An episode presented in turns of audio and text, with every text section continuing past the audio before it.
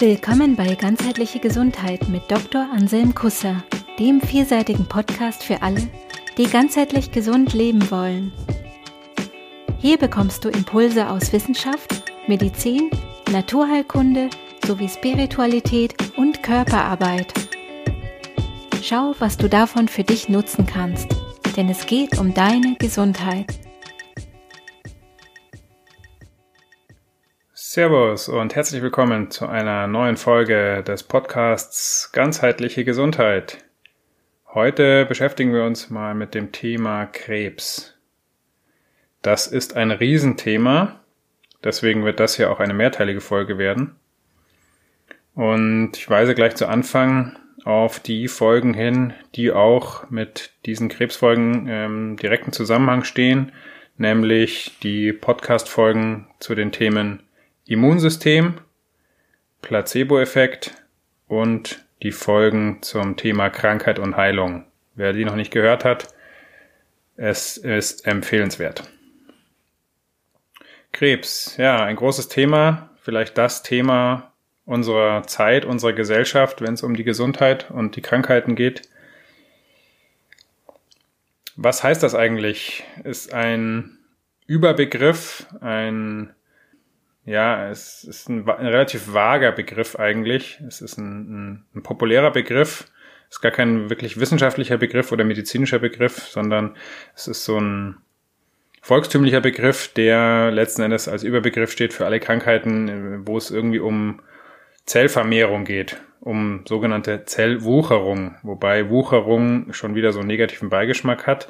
Also es geht um alle Formen der äh, Zellvermehrung, die erstmal unnatürlich erscheinen.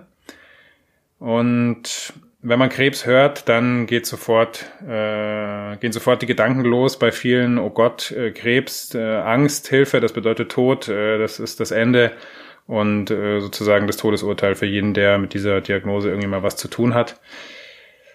Es ist besser, wenn das nicht so ist. Bei den Betroffenen selbst natürlich und auch bei den Angehörigen. Und das muss auch nicht so sein und das werden wir auch sehen in diesen Folgen, warum das nicht so sein muss. Ähm, ich habe gesagt, eine Zellwucherung, eine Zellvermehrung, unnatürliche Zellvermehrung. Was heißt unnatürlich? Also der Mensch, die Zellen sind Teil der Natur. Also was soll daran unnatürlich sein? Ich denke, es gilt mal wieder ähm, für mich, dass das alles, was der Körper macht, ist die beste Lösung, die er zu dem Zeitpunkt finden kann.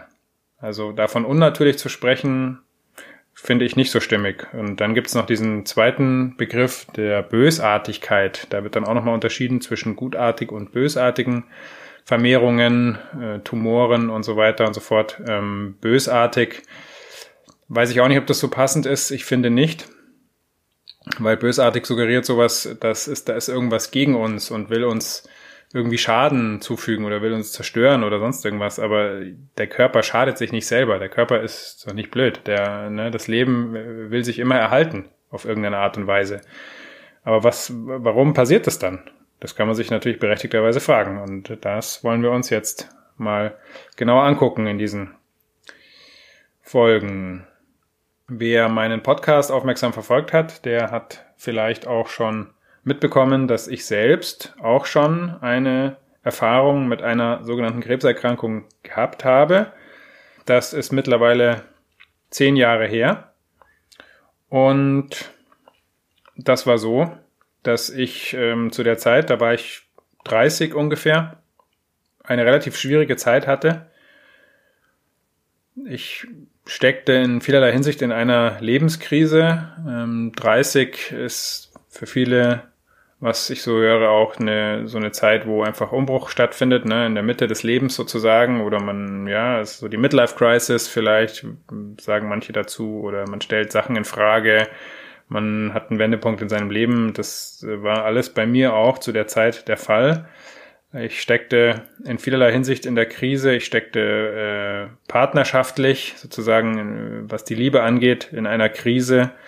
Meine damalige Lebenspartnerin ähm, mit der ich zusammen war, da hat sich äh, dann rausgestellt, dass das nicht das Richtige war und dass ich mich da in was hinein manövriert hatte, aus Unehrlichkeit zu mir selbst und auch aus anderen Gründen.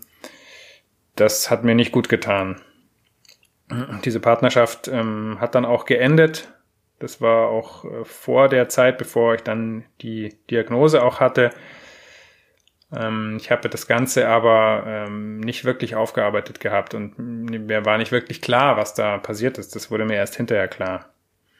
Weiterhin stand ich auch beruflich an einem Scheideweg, könnte man sagen. Ich war damals mitten in der Doktorarbeit und habe aber irgendwie schon festgestellt, äh, immer mal wieder, ähm, meine innere Stimme und auch äußere Signale kamen zu mir und sagten, hey du, äh, ist das hier wirklich dein Weg? Findest du das wirklich stimmig, was, was hier abläuft in der Wissenschaft und äh, willst du da weitermachen? Äh, das war nicht der Fall, wie sich dann hinterher herausgestellt hat. Aber zu dem Zeitpunkt war mir das noch nicht bewusst. Ähm, ich war da ziemlich blockiert beruflich auch was meine eigene Entwicklung und meine Kreativität angeht. Dann hatte ich auch etwas, was ich mittlerweile so bezeichne als eine charakterliche Abwehrschwäche. Da ging es um zwischenmenschliche Beziehungen in erster Linie, also um Freunde und auch in der Familie. Ich hatte Schwierigkeiten, mich abzugrenzen. Ich hatte Schwierigkeiten, äh, Nein zu sagen. Ich hatte Schwierigkeiten, Sachen zum Ausdruck zu bringen, die mir nicht gefallen haben, die ich nicht gut fand und wo ich auch ähm, Grenzen hätte ziehen sollen, das aber nicht konnte oder nicht getan habe, weil ich dachte, das wäre falsch, das zu tun, sich da abzugrenzen. Und andere Gründe gab es auch, warum ich da Probleme hatte damit. Ähm, Konditionierung, Erfahrungen, Erziehung, alles Mögliche. Und diese charakterliche Abwehrschwäche hat dann letzten Endes auch zu einer immunologischen Abwehrschwäche geführt. Also die Verbindung innen außen wird hier wieder ganz schön deutlich. Schön in Anführungsstrichen, weil es war erstmal natürlich nicht schön, was ich da erlebt habe, aber im Nachhinein ist es gut, weil ich das dann sehen konnte und mich dann auch äh, aufgemacht habe, mich da weiterzuentwickeln. Die Weiterentwicklung, die persönliche und ähm, Lebens philosophische Weiterentwicklung, die ist da ein ganz wichtiger Faktor, wie wir dann auch noch sehen werden. Weiterhin ähm, hatte ich eine Charaktereigenschaft, die dazu äh, geführt hat, dass ich mich sehr stark aufgeopfert habe, auch in zwischenmenschlichen Beziehungen, was erstmal grundsätzlich nicht schlecht ist, aber das im Zusammenhang mit einer fehlenden Selbstfürsorge hat dazu geführt, dass ich mich sozusagen auf meine Kosten für andere eingesetzt habe. Und das kann auch schon mal okay sein, das zu machen, aber wenn das dauerhaft der Fall ist, so wie bei das, wie, so wie das bei mir der Fall war, dann geht das auf Kosten der eigenen Lebensenergie. Und ähm, wenn die eigene Energie irgendwann so im Keller ist, dass man keine Energie mehr hat, für andere was zu tun, dann stellt sich die Frage natürlich de, de, von dem Sinn des Ganzen. Also ne, wenn ich selber so fertig bin, dass ich mich für andere nicht mehr einsetzen kann, dann hat selbst die Aufopferung für andere keinen Sinn mehr eigentlich. Dann gab es auch schon Krebsfälle in meiner Familie. Meine Mutter hatte schon mit Brustkrebs zu tun. In den 90er Jahren schon. Das war also schon zehn Jahre vorher oder 15 Jahre vorher. Mein Großvater väterlicherseits war auch an einer schweren Krebserkrankung verstorben. So hatte ich das immer gehört und habe mich aber damit auch nie wirklich auseinandergesetzt. Das war immer so ein sowas, was da so geschwebt hat in irgendeiner Art und Weise, auch, auch bedrohlich irgendwie. Ähm, habe mich da nie mit auseinandergesetzt, obwohl es mich eigentlich, wie ich nachher dann festgestellt habe, sehr wohl interessiert hat, was da war in meiner Familie, in der Familie meines Vaters.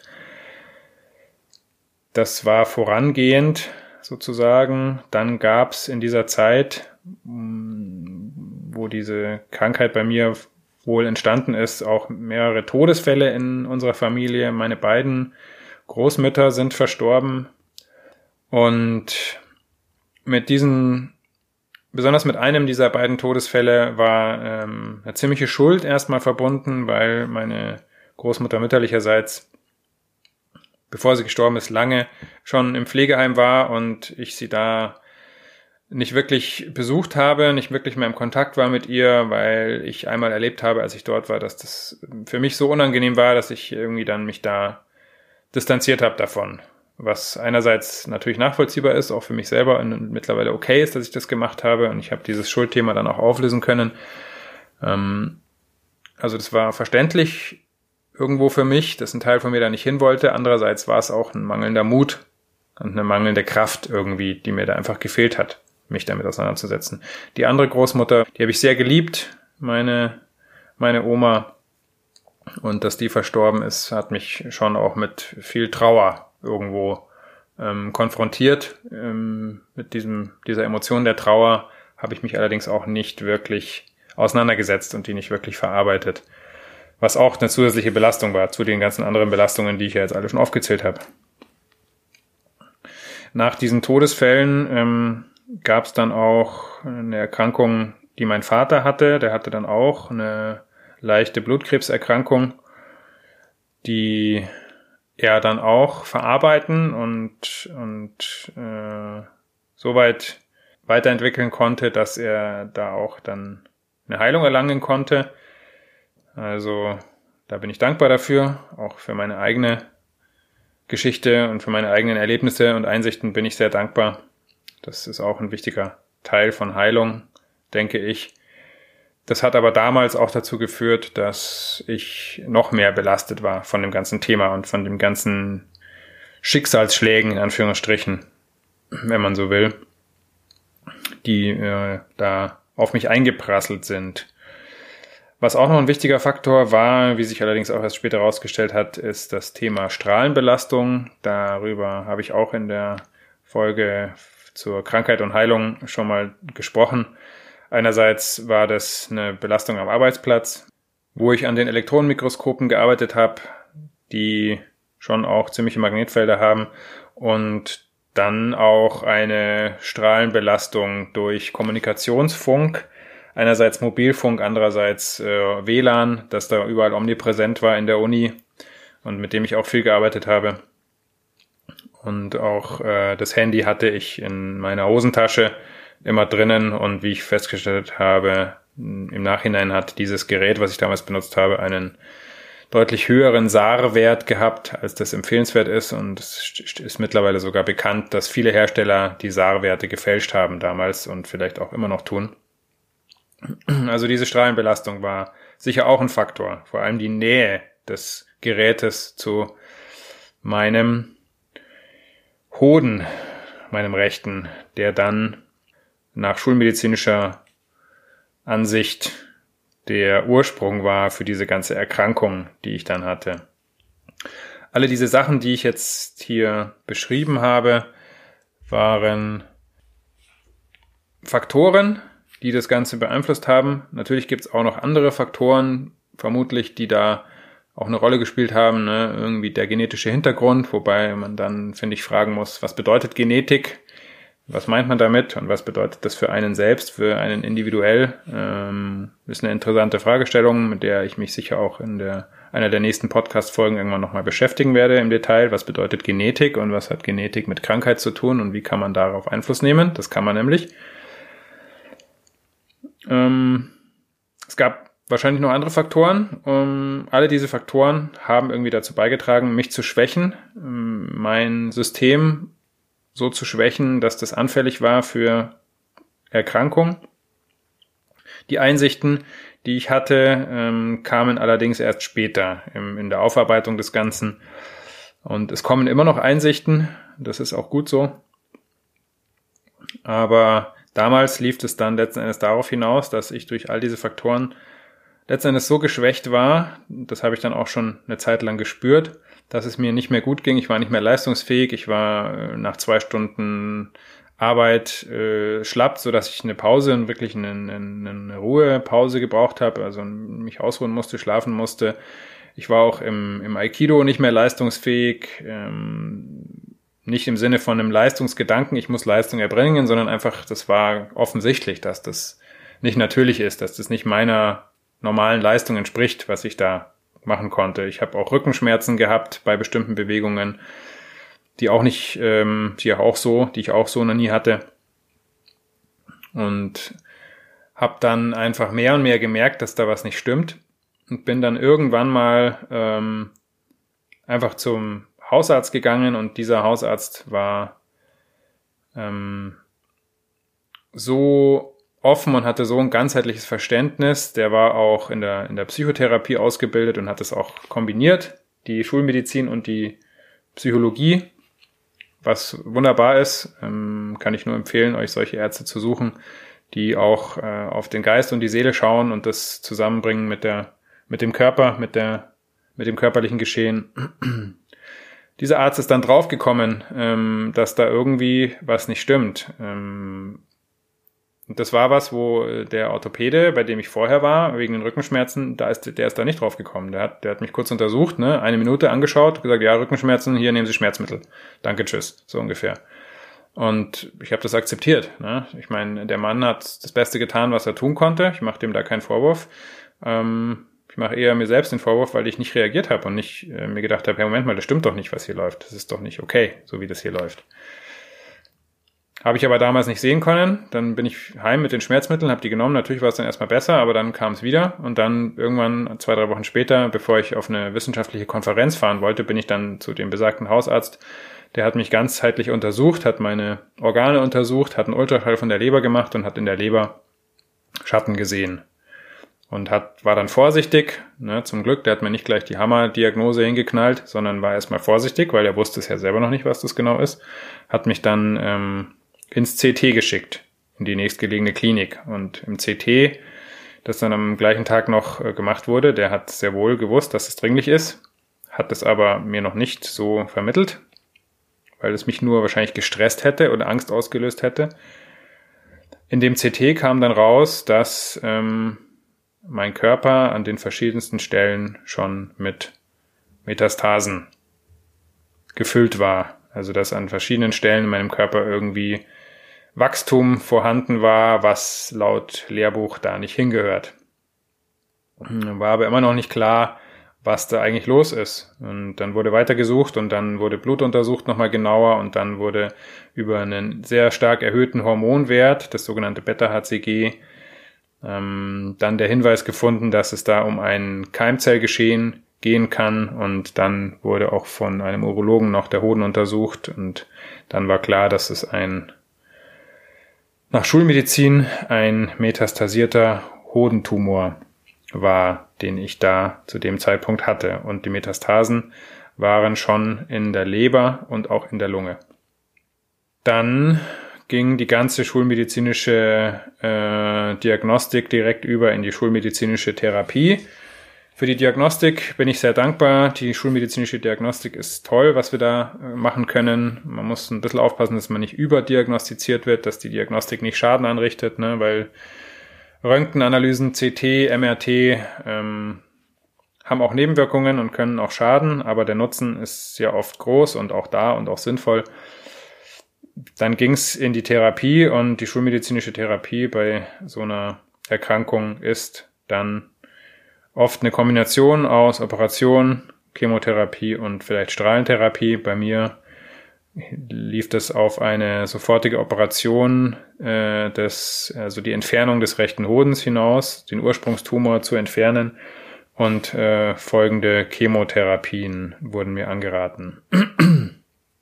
Die erste OP am Hoden verlief leider nicht gut. Das gab starke Einblutungen danach und andere Komplikationen, sodass da nochmal nachoperiert werden musste. Warum konnte mir damals niemand sagen.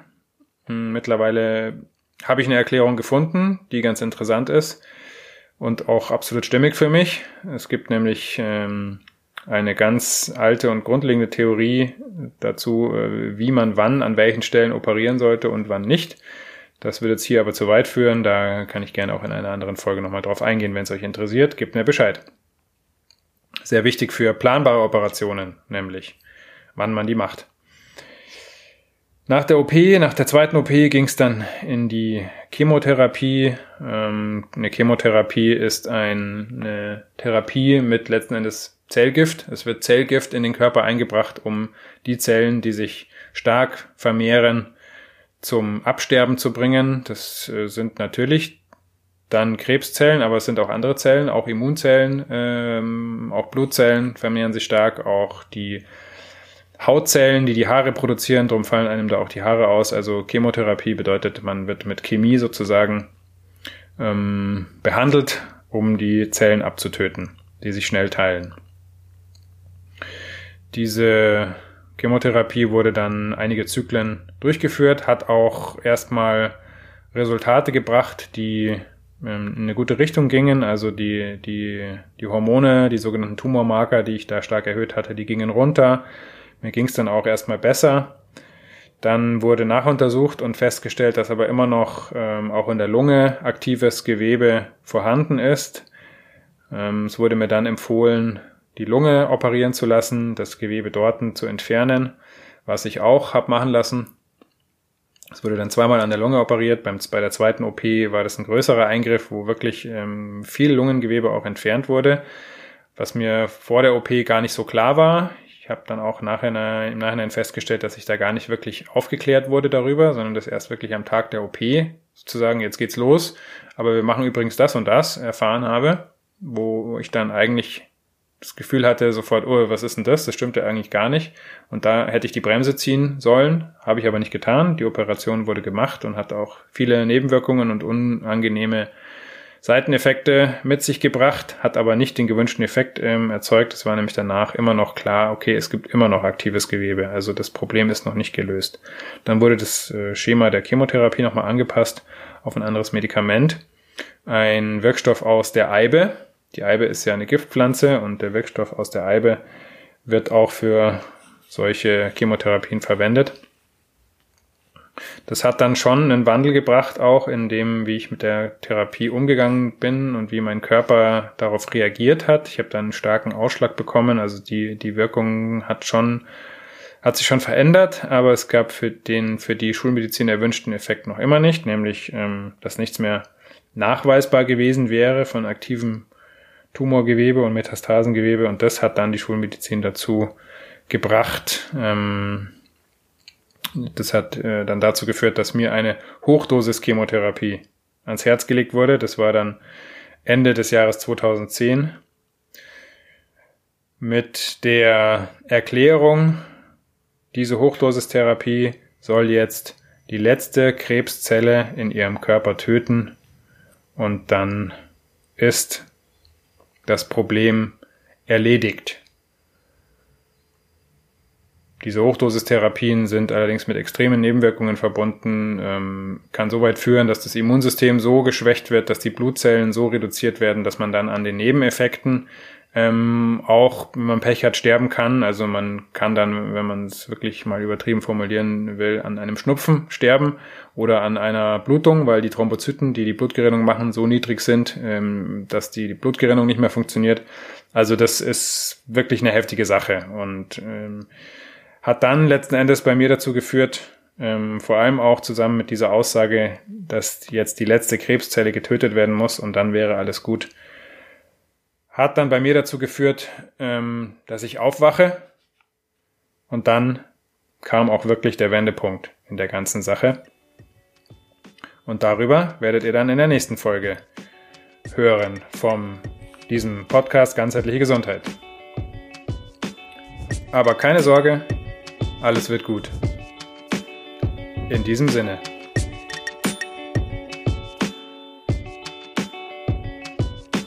Cool, dass du bei dieser Folge dabei warst.